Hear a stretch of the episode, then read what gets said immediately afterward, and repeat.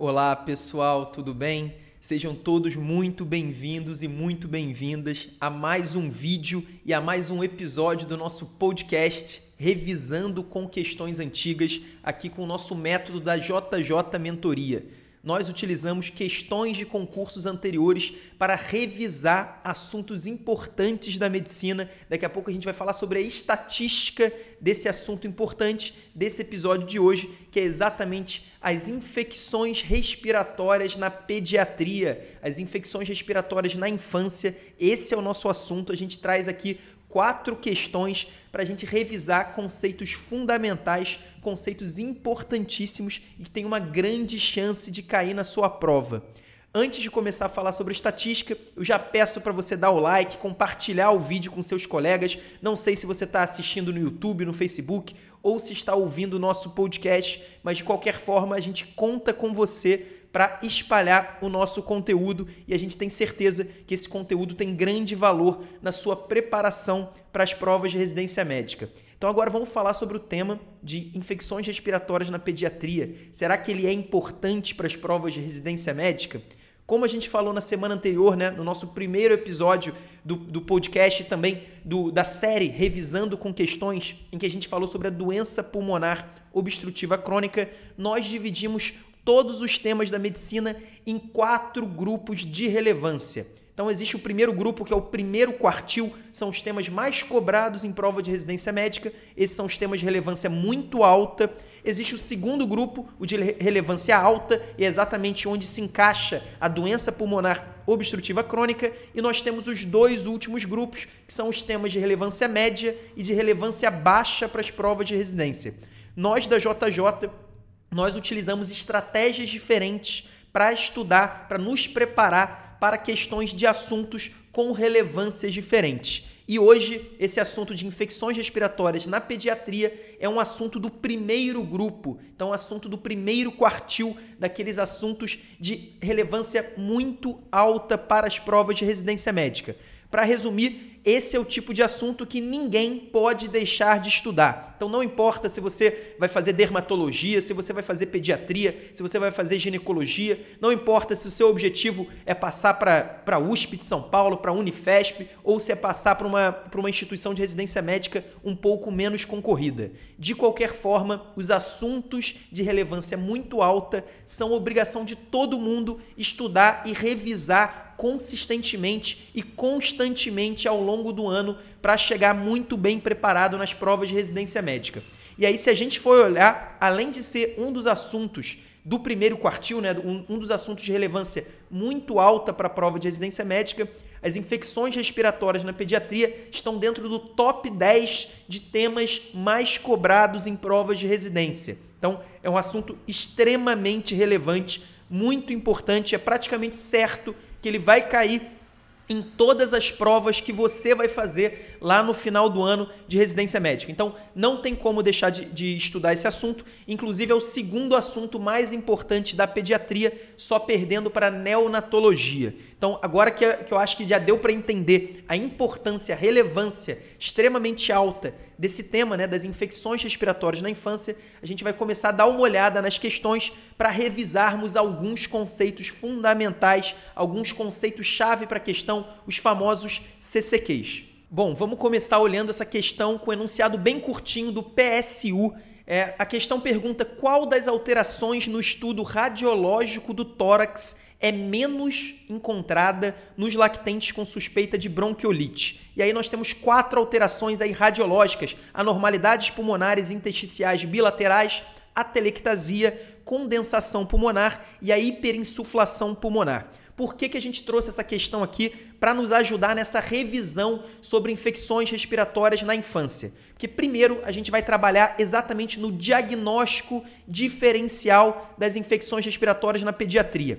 O primeiro ponto aqui é que a gente sempre vai tentar dividir as infecções respiratórias na infância entre infecções respiratórias altas ou médias, né, que podem afetar a orofaringe, podem, podem afetar o, o, as cavidades paranasais, os seios nasais também, e as infecções respiratórias baixas, basicamente a pneumonia e a bronquiolite. Como a gente vai fazer essa grande diferenciação? Como nós vamos identificar uma infecção respiratória baixa na infância. Basicamente é o seguinte: qualquer criança na sua prova de residência médica que tiver sinais e sintomas de infecção respiratória associada a taquipneia, a gente já pode ter praticamente certeza que é um quadro de infecção, de infecção respiratória baixa, muito provavelmente causada ou por pneumonia ou pela bronquiolite. Então, esse é o primeiro CCQ, esse é um CCQ fundamental, você precisa olhar a frequência respiratória. E aí, só para não deixar de falar, a gente sabe que até os dois meses, o limite para a frequência respiratória é de 60 incursões respiratórias por minuto. De dois meses a um ano, o limite é de 50. E de um ano até quatro anos, o limite é de 40. Então, infecção respiratória na infância associada a uma taquipneia a gente já sabe é uma pneumonia ou uma bronquiolite, muito provavelmente. E aí a grande dúvida, e aí para isso que a gente trouxe essa questão, é exatamente: mas e se for uma infecção respiratória baixa?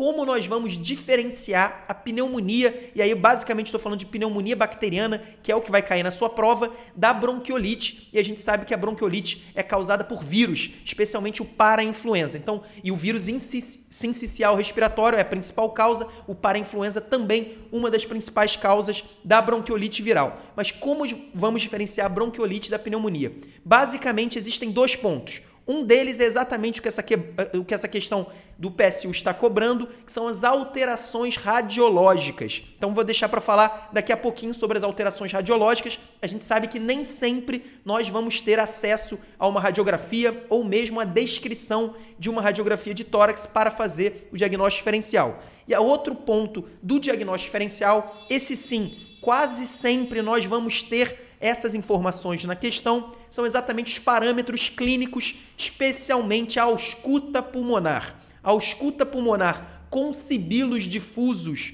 é muito característica da bronquiolite viral. A gente sabe que Inclusive na infância, a pneumonia também pode causar sibilos, mas na prova de residência médica, uma, um lactente, normalmente no primeiro ano de idade, com sinais clínicos de infecção respiratória associado à taquipneia e sibilos difusos, a gente tem praticamente certeza que é uma bronquiolite viral. Então, esse é um ponto muito importante. Além disso, se for pneumonia, então se não for bronquiolite, normalmente não vai ter a descrição de sibilos e pode ter a descrição dos estertores crepitantes localizados. Então, às vezes, um estertor, é, estertores crepitantes localizados em ápice do pulmão direito, do pulmão esquerdo ou em bases, tanto faz, mas estertores crepitantes localizados também são sinais importantíssimos de pneumonia. Então, basicamente, esses parâmetros clínicos, especialmente a descrição de sibilos, vai nos dar o diagnóstico de bronquiolite. Além, é claro, normalmente o quadro geral da criança vai ser mais grave na pneumonia do que, do que na bronquiolite, mas isso não é um parâmetro confiável,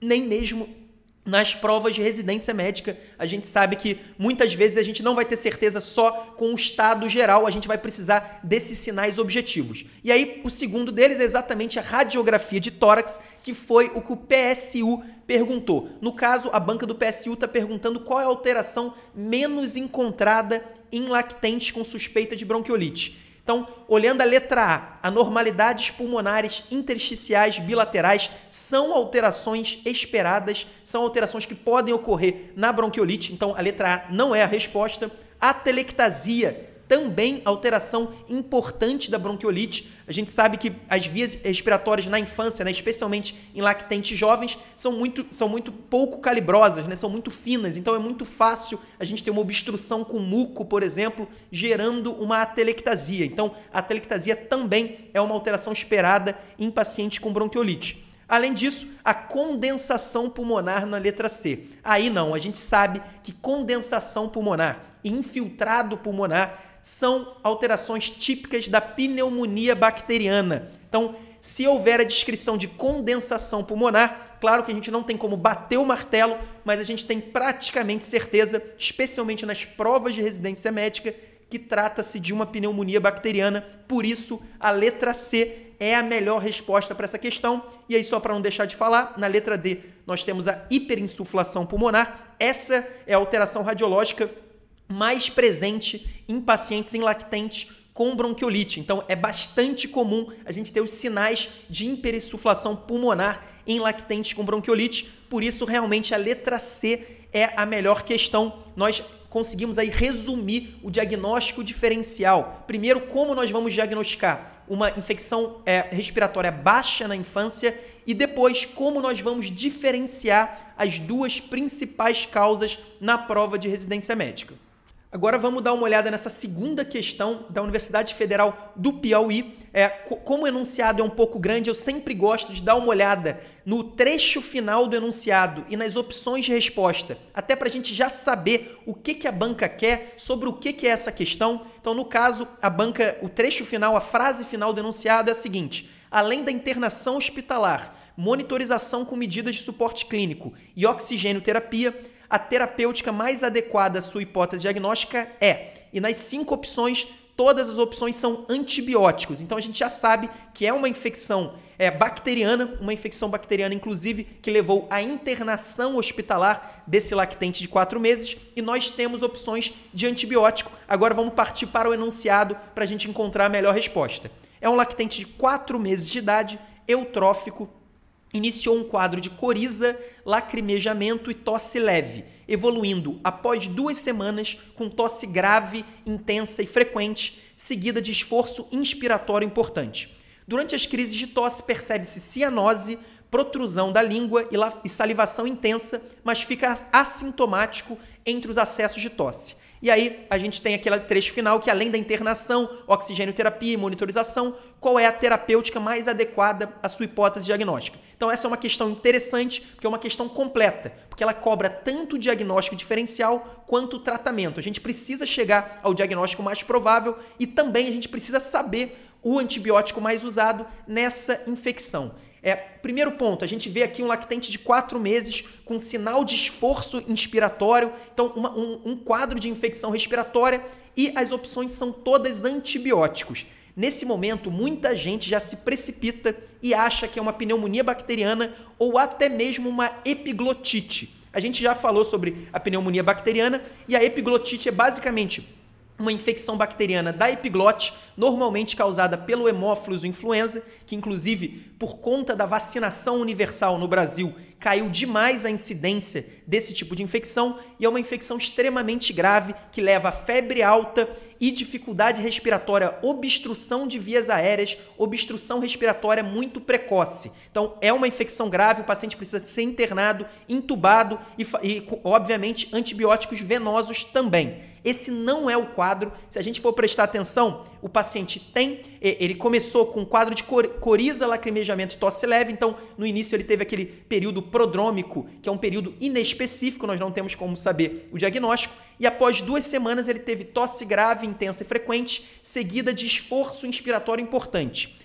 Ele também teve crise de tosse. No momento das crises de tosse, ele teve cianose, protrusão da língua e salivação intensa. Mas o ponto que nos faz aqui praticamente descartar a epiglotite é exatamente esse trecho aqui. Mas fica assintomático entre os acessos de tosse. Isso não é esperado num paciente com uma epiglotite, por exemplo, e sim esperado numa doença que a gente precisa lembrar que é uma pegadinha de prova de residência médica, porque muitas vezes nós esquecemos dessa possibilidade, que é exatamente aquela doença caracterizada por crises paroxísticas de tosse. Então o paciente começa a ter uma crise de não para de tossir, não consegue inspirar no momento que está tossindo e ao final da, dessa crise de tosse ele tem aquela inspiração profunda que faz um barulho característico que é chamado de guincho.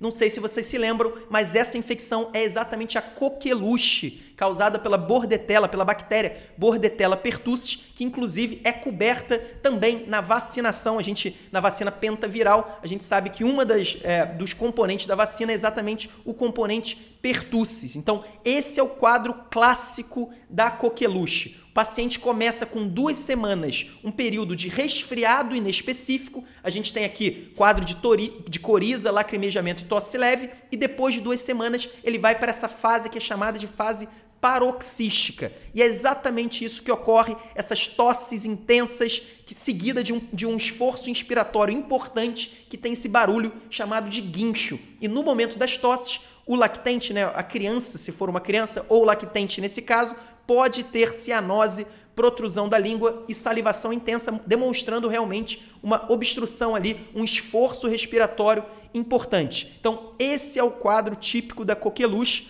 Nesse caso, Inclusive, é um quadro, um quadro clínico clássico, normalmente em lactentes jovens, exatamente abaixo de 4 meses de idade, nós temos um quadro menos característico. Assim como quase todas as doenças infecciosas, em lactentes muito jovens é muito difícil diferenciar as infecções. Isso também ocorre na coqueluche, mas nesse caso a banca da Universidade Federal do Piauí facilitou bastante o nosso trabalho, trazendo um quadro clínico clássico. E aí só para não deixar de falar, outro ponto importante para você chegar no diagnóstico de coqueluche, que nessa questão aqui não trouxe, mas que várias outras podem trazer, é exatamente a leucocitose com predomínio de linfócito. Então existe uma linfocitose bastante importante em pacientes com coqueluche. Nesse caso, a banca não trouxe, mas poderia estar aqui. E aí, a partir desse diagnóstico, agora sim a gente tem que chegar no tratamento. O tratamento de primeira escolha da coqueluche são os macrolídeos. No Brasil, especialmente a azitromicina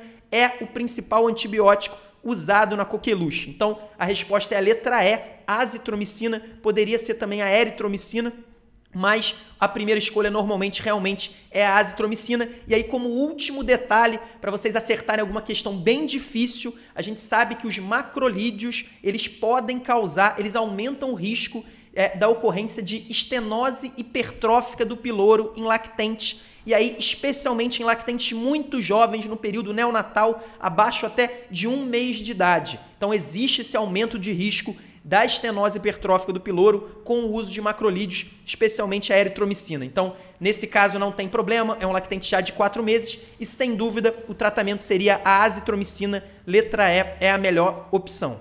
Agora vamos, vamos para essa questão aqui da Ann Higgs, lá do Rio Grande do Sul. É, é um enunciado praticamente ali pequeno, vamos dar uma lida no enunciado. É um paciente com 3 meses que foi atendido pela segunda vez na unidade de emergência por febrícula tosse persistente e taquipneia. Então, agora que a gente já está na terceira questão, eu já vou parar por aqui. A gente já viu que é um paciente de três meses, então um lactente de três meses, que está na, na, na, emergência pela segunda vez com febre, tosse persistente e taquipneia. Se tem sinal de infecção respiratória, e nesse caso ele tem, ele tem febre associada à tosse e taquipneia. Então, se tem sinais de infecção respiratória associados ataque pneia, nós já sabemos, muito provavelmente é uma infecção respiratória baixa e os dois principais diagnósticos nas provas de residência médica serão pneumonia bacteriana ou a bronquiolite. Agora vamos continuar. Ao exame físico, verifica-se a presença de sibilos, estertores grosseiros difusos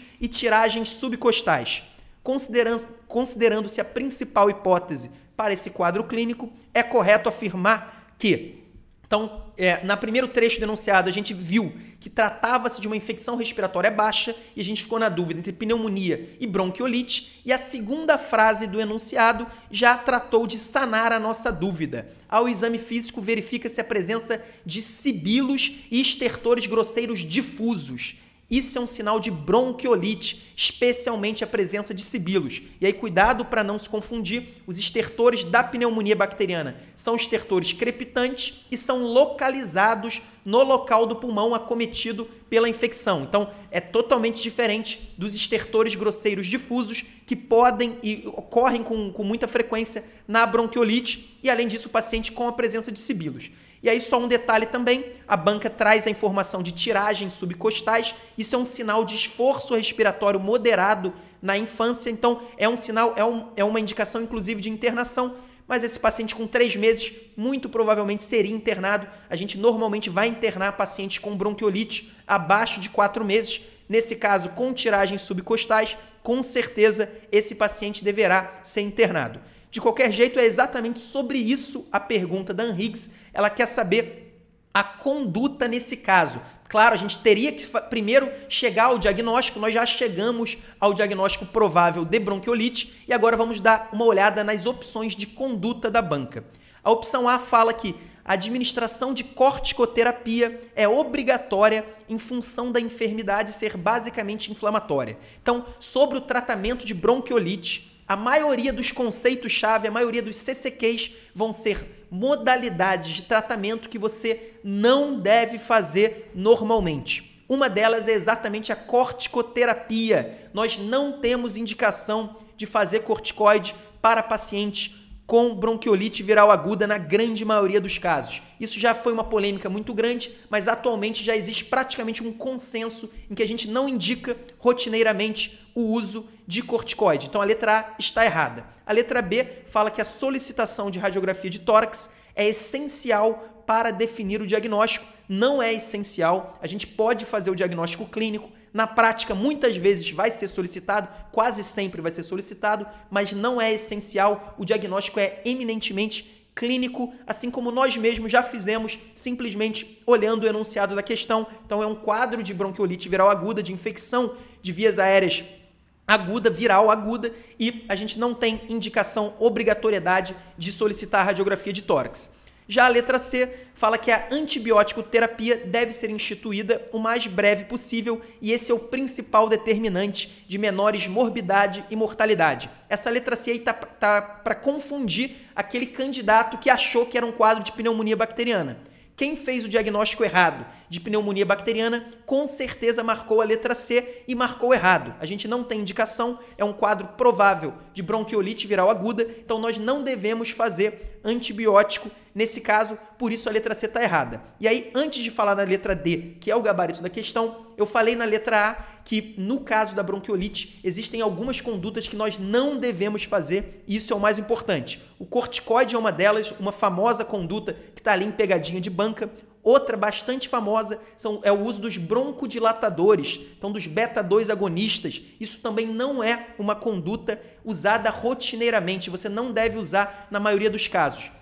Outras condutas que de vez em quando aparecem, nebulização com salina hipertônica, também não há suporte na literatura que comprove os benefícios disso e também a fisioterapia respiratória. Então, são todas condutas que nós não fazemos de rotina na bronquiolite viral aguda. E aí, para finalizar, a letra D fala que as principais medidas terapêuticas visam otimizar as, as relações de ventilação e perfusão. É exatamente isso. Como é o tratamento da bronquiolite viral aguda? A gente vai repor oxigênio, vai fazer oxigênio terapia. Se for necessário, nós vamos fazer suporte ventilatório, se for necessário, e aí pode ser um suporte não invasivo com CPAP, por exemplo, ou pode até ser a intubação orotraqueal se for um quadro muito grave. Então, nós vamos realmente otimizar as relações de ventilação e perfusão através da oxigênio terapia e do suporte ventilatório por isso, sem dúvida nenhuma, a letra D é a resposta dessa questão. Uma questão boa, uma questão que você vê que é um nível médio.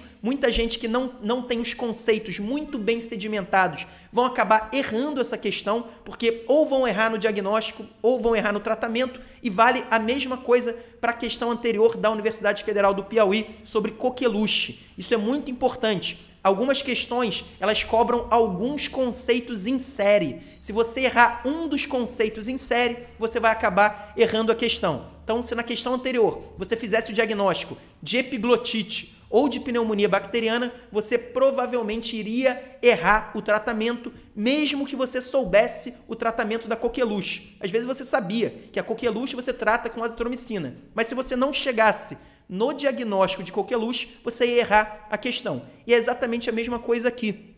Você precisava diferenciar a bronquiolite viral da pneumonia bacteriana para acertar a questão. E o, o, oposto é também verdadeiro. Você, mesmo que você soubesse diferenciar a pneumonia bacteriana da bronquiolite, você poderia errar se você não soubesse, se você não dominasse as condutas indicadas no tratamento da bronquiolite. Então são questões com conceitos em série, questões de nível médio, questões que fazem toda a diferença no resultado final. Não dá para errar questões como essa é um tema fundamental, como eu falei, um tema de relevância muito alta, por isso são questões prioritárias. Agora, para finalizar, uma questão da Unicamp, vamos ler o enunciado. É um menino de 3 anos que foi trazido ao pronto atendimento com febre não aferida e tosse há 5 dias. Então, esse, esse primeiro trecho está te avisando assim: é uma infecção respiratória na pediatria. Agora vamos para o segundo trecho que fala que o exame físico ele tem uma temperatura de 38,7 graus Celsius ele tem uma frequência respiratória de 50 incursões por minuto e tiragem subcostal. Então, nesse segundo trecho do enunciado, uma frequência respiratória de 50 aos 3 anos de idade é uma taquipneia. Então esse era um conceito, por exemplo, que você já tinha que saber. Se você não soubesse, você já ficaria perdido na questão, muito provavelmente. Então, no, aos 3 anos de, de, idade, o limite de frequência respiratória normal é até 40 incursões respiratórias por minuto. Então, esse menino de 3 anos estava taquipneico e com isso a gente já chega ao diagnóstico sindrômico de infecção respiratória baixa. Provavelmente é uma pneumonia bacteriana ou uma bronquiolite. Nessa idade, provavelmente uma, uma pneumonia bacteriana ou outra infecção pulmonar. E aí, lembrando, a tiragem subcostal é um sinal de esforço respiratório moderado na infância. E aí, os pulmões, murmúrio vesicular presente, estertores crepitantes em ápice direito. Então, os estertores crepitantes localizados no ápice direito aumentam ainda mais a probabilidade de ser uma pneumonia bacteriana. E aí a radiografia de tórax mostra uma opacidade homogênea em lobo superior direito, realmente mostrando ali o local da pneumonia e velamento do seio costofrênico ipsilateral. O que, que significa velamento do seio costofrênico ipsilateral? Significa que há um derrame pleural nesse mesmo pulmão direito. Então, provavelmente, muito provavelmente, um derrame pleural parapneumônico, então um derrame pleural decorrente de uma pneumonia bacteriana. Isso é bastante comum na infância como complicação da pneumonia. E aí a banca da Unicamp quer saber a conduta. E aí como conduta nós temos a toracocentese e antibiótico com penicilina cristalina, a drenagem torácica em selo d'água e antibiótico com oxacilina, nós temos somente o antibiótico com macrolídeo e na letra D, iniciar a antibiótico terapia após o resultado da hemocultura. Então vamos começar por baixo, iniciar antibiótico terapia após o resultado da hemocultura. A gente até poderia fazer hemocultura nesse paciente, o paciente seria internado com uma infecção, mas sem dúvida nenhuma o principal ponto aqui é nós fazermos uma análise desse líquido do derrame pleural. Então, nós não temos indicação é, necessariamente de fazer hemocultura, mas nós temos indicação de drenar esse líquido pleural para fazer uma análise desse líquido e verificar as características para saber se tem ou não a, a, a, indicação de deixar um dreno de tórax. Normalmente nessa idade é feito aquele dreno pigtail, que é, que é mais ou menos como se fosse um rabo de porco, que ele tem o formato de um rabo de porco, que é o, o dreno normalmente usado em tórax de crianças. Então, o primeiro ponto não é após o resultado do, da hemocultura, é depois da gente colher esse líquido pleural. Na letra C, antibiótico terapia com macrolídeo. A gente sabe que aos 3 anos de idade é, o, o tratamento da pneumonia comunitária, mesmo que fosse uma pneumonia comunitária sem indicação de internação, não seria com macrolídeo. Os macrolídeos são opções para o tratamento de pneumonia bacteriana comunitária. Para pacientes um pouco mais velhos, a partir de 5 anos, a gente começa a pensar nos macrolídeos por conta do aumento do risco de pneumonia por germes atípicos. Então, especialmente Aí os germes atípicos são o Mycoplasma pneumoniae, Chlamydia pneumoniae, outros germes atípicos importantes que são tratados com os macrolídeos e esses germes atípicos só se tornam mais importantes epidemiologicamente em crianças mais velhas e adolescentes. Então a gente não teria indicação de fazer uma antibiótico terapia somente com macrolídeo nesse caso. A letra B fala em drenagem torácica em selo d'água e antibiótico terapia com oxacilina. Será que a gente já tem alguma indicação para drenagem torácica nesse caso? Então, quais são as principais indicações de drenagem torácica na pneumonia bacteriana, no derrame pleural parapneumônico?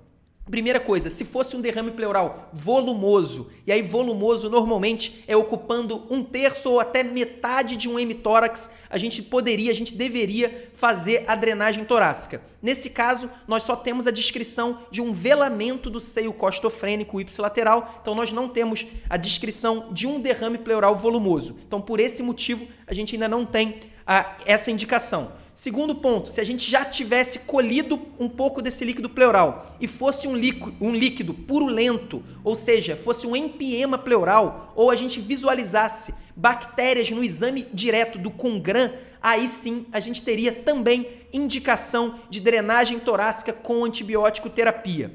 Outro, outro motivo importante seria se houvesse sinais bioquímicos de um derrame pleural complicado, especialmente aí um pH baixo, um pH abaixo de 7, 7.1, dependendo da referência, e outros sinais de um, um derrame pleural é, de um derrame pleural complicado, como um LDH muito aumentado. Nesse caso, nós ainda não colhemos o líquido pleural e nós não temos nenhuma informação que nos indique que trata-se de um derrame pleural complicado. Inclusive, esse paciente nunca tomou antibiótico, né? Nesse caso, nesse caso específico da pneumonia, ele ainda não tomou antibiótico, então nós nem podemos dizer que é uma pneumonia refratária à antibiótico terapia. Por isso, ainda não temos informações suficientes para indicar uma drenagem torácica em selo d'água. Por fim, a letra A, sem dúvida a melhor resposta, fala em toracocentese e antibiótico terapia com penicilina cristalina.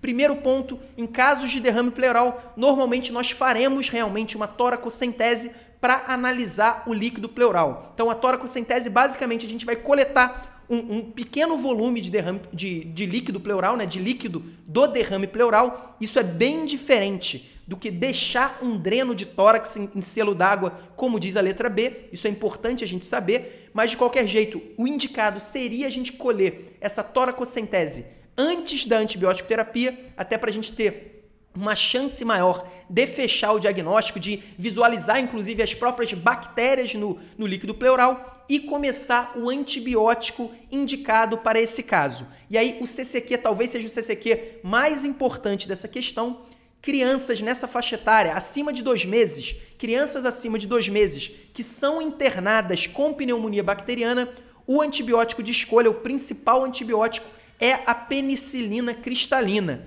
Isso mesmo, a gente faz a penicilina cristalina, que é um antibiótico venoso, para crianças acima de dois meses com pneumonia bacteriana necessitando de internação. Nesse caso, uma criança com derrame pleural, com tiragem subcostal, obviamente precisa de internação e ela vai fazer essa toracocentese seguida da antibiótico terapia com penicilina cristalina, sem dúvida a melhor resposta. E aí importante, se após a toracocentese e a análise, a gente tiver, por exemplo, um líquido pleural purulento ou um líquido pleural com achado de bactérias, ou mesmo um líquido pleural com pH muito baixo, aí sim a gente pode ter a indicação de deixar um dreno no tórax pode ser um dreno em selo d'água ou um dreno pigtail, um, um, um, dreno tubular em selo d'água ou um, um, dreno pigtail, mas por enquanto nós não temos essa informação, sem dúvida nenhuma. A princípio, a melhor conduta é a toracocentese seguida da antibiótico terapia.